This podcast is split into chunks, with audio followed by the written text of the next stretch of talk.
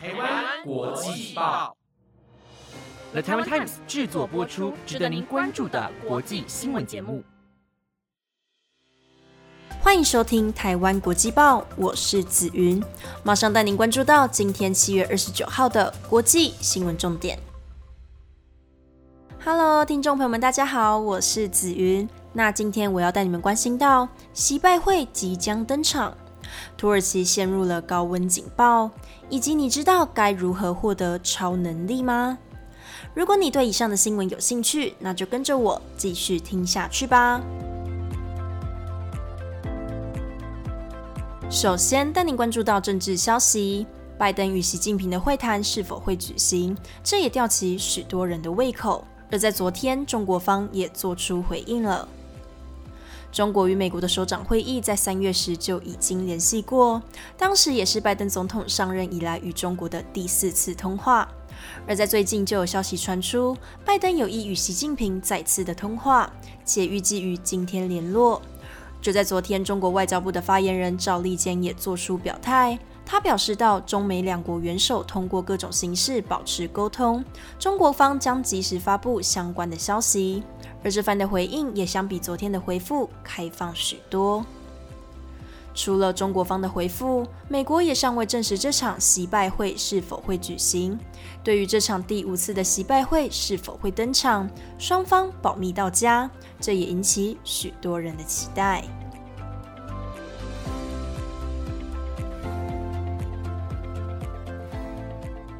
再来带您关心到经济消息，在昨天，美国联准会宣布提高汇率，这也引起业界的关注。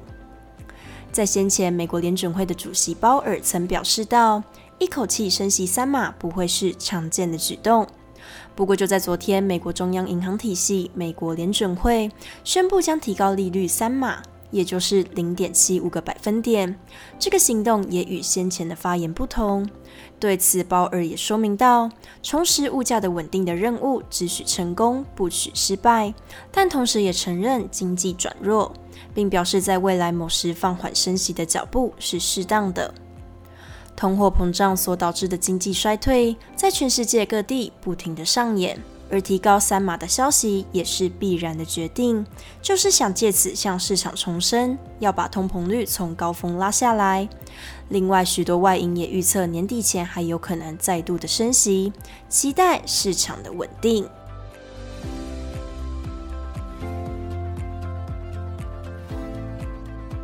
再来带您关心到气候消息，热浪席卷整个北半球，而在昨天，土耳其陷入了高温警报，这也引起当地人的恐慌。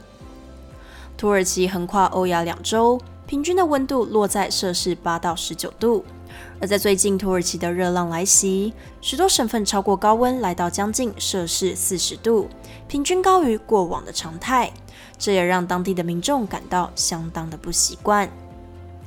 不过，这场热浪还没有要结束。土耳其国家气象局也预测到，在周末的期间，有十省的气温将飙破摄氏四十度，其中东南地区气温也将在升高四到六度。为了应应这场热浪的来袭，专家也呼吁民众于上午十一点到下午四点都尽量不要出门，以免有中暑的情况。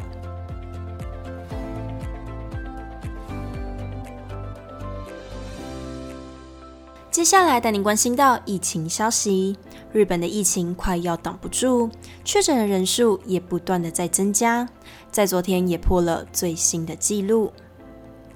日本第七波的疫情主要的变异株为 BA. 点四以及 BA. 点五，这样快速的变异株也成为最新流行的主要主流株。在上周，日本的确诊人数超过十八万，日本首都东京也出现了单日增加约三万多的确诊病例。而在昨天，日本再次的破纪录，全国单日染疫人数来到二十三万三千一百人，日本首都东京也破了四万的染疫人数。根据 WHO 统计，截至二十四号，日本在一周内新增的确诊病例超过了九十六点九万例，也成为上周的全球确诊数最多的国家。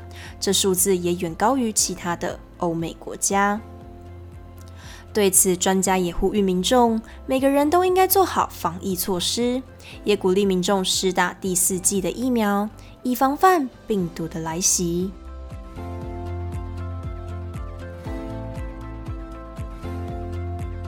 最后带大家关心到一件有趣的消息：你想拥有超能力吗？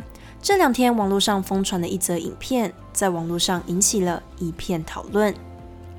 有一位自称是时间旅行者的 TikTok 用户，前阵子曾发布一段影片，预言人类将会在一年后发现一个与这个宇宙完全相反的平行宇宙的镜像世界，当时也在网络上造成了一波轰动。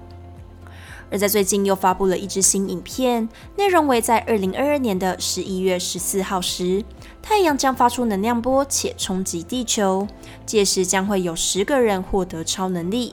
不仅如此，地球上也很有可能会出现超级英雄，还有恶棍。他也加深说明，这种超能力是非常糟糕的，很有可能会毁了某些人的一生。截至目前为止，这支影片也获得了五千四百位的按赞数，许多网友也慕名而去，就是为了想看更详尽的内容。这也成为网络上的新话题。Hello，各位听众朋友们，晚安。这边呢，想要跟大家说一件消息，就是今天是我在台湾国际报做最后一次的播报，是不是有点感伤？我也有一点。那真的是要非常感谢所有听众朋友们的照顾还有陪伴。每次看到下载人数啊，还有收听的数量，其实都是给我们动力去往前，然后收集更好、更多的资料回馈给你们。那不知道你们有没有感受到？回想这半年来啊，自己从来没有想过自己做一则十分钟的新闻给听众朋友们。对，那我在台湾国际报真的是也学到了不少东西，又加上听众朋友们给的回馈还有支持，其实都觉得啊，这半年来的心路历程真的是都值得了。我觉得借由台湾国际报，也让我打开自己的世界观，也更有自己的观点去分享自己的看法。嗯，这对我来说都是还蛮大的一个挑战。那也在我成长的过程中达到一个里程碑。那不知道听众朋友们有没有喜欢我的声音，或者是我播报的内容呢？不管怎么样，也希望你们可以继续支持台湾国际报的第四届的新成员们啦。在这半年来呢，我们一起走过了乌俄战争，还有疫情，还有经济的改变等等的。总之呢，真的是希望世界可以和平，包括我们现在的社会也是一样。那最后呢，就要来跟你们道别啦，还是要非常谢谢听众朋友们的支持还有照顾。好，真的要道别了。我是紫云，我们有缘再相见吧，拜拜。